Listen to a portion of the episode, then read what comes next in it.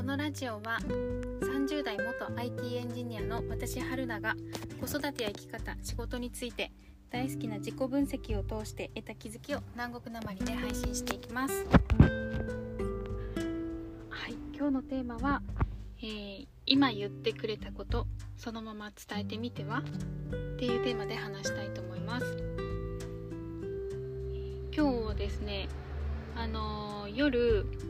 子供たちを寝かしつけてる時にあの長女5歳と長男3歳と3人の布団に入ったんですけど長女が あの自分はその弟くんが寝るまで起きてるって言ってて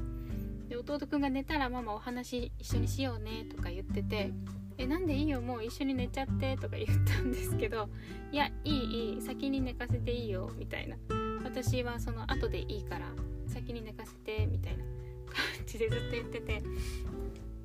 ああの弟が寝た後に集中して私と遊びたいのかなとかっていう風に思ってたんですね。それで「うん OK じゃあそうする」って言って。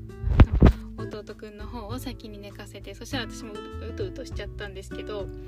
そしたらトントンってもう寝たからお話ししようみたいな感じで起こされてでああってあの約束したしなと思って。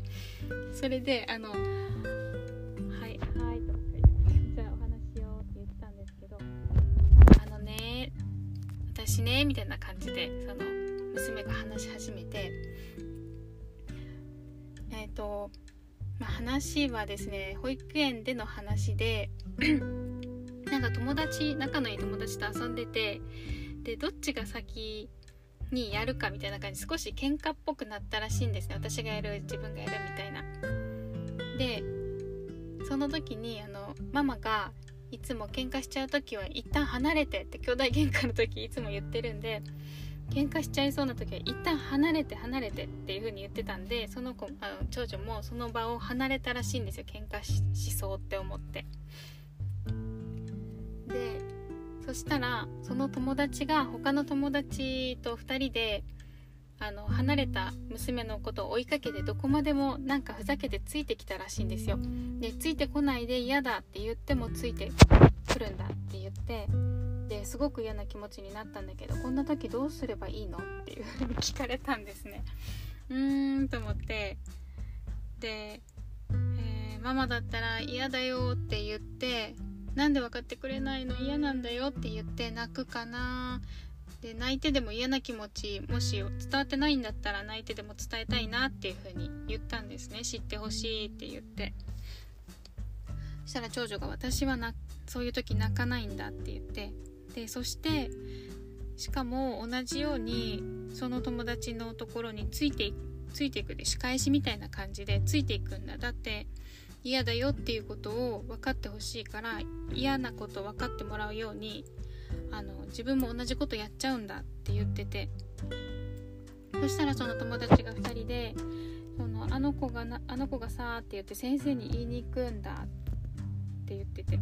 であの娘は私はその先生が怒るのがとっても怖いんだよそういう時にって言ってたんですね。で私はすっごい胸がキューってなって こんなちっちゃいのにこんな自分の気持ち。うんとそういう心の変化とか感じながら葛藤してたんだなっていうのとあとしかもこの自分の心の中自分がこうやっちゃうんだこうしたいのにこうやっちゃうんだとかあのこうできないんだっていうようなその自分の心の中の説明がすっごい上手でなんか大人顔負けみたいなこういうの説明できない大人もいっぱいいる中でこうした方がいいって分かってるのにこうできなくてしかもこうやっちゃうんだよねっていう説明がめっちゃ上手で、びっくりしてたんですよね。でどうしたらいいのっていう感じだったのでで私が言ったのは、まあ、ママが言ったこと私が言ったことはあの同じように先生に説明したらいいよ今話してくれたことを全部って言ってでそのママは先生といつもお話ししたりその面談したりしてこの先生信頼できる人だなって思ってるからあの全部そのままお話ししたら先生わかると思うから間取り持ってくれると思うよ。大丈夫だよお話ししてごらんって。その先生もその私の娘のこといつも頑張っててなかなか泣いたりしないですよしないんですよねって言ってたからだから泣いてるところも全部見せてもいいんだよって言ったんですよね。そしたら長女も「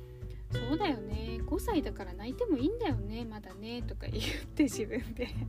で私も「そうだよ。5歳だからいっぱい泣いていいんだよ。嫌な時は」とか言って。そしたら「分かった」とか言ってさーってどっか行っちゃったんですよ。で まあ可愛いんですけどなんかもう後々考えて感慨深いなとか思ってて。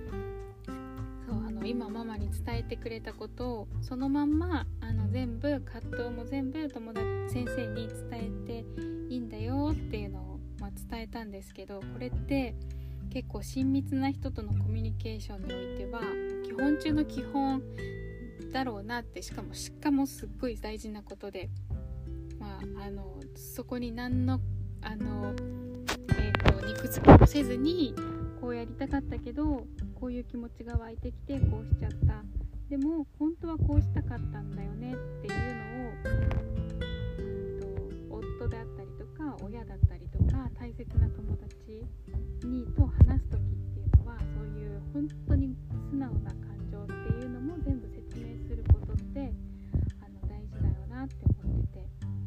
かも私はそれができてるかなっていうのも考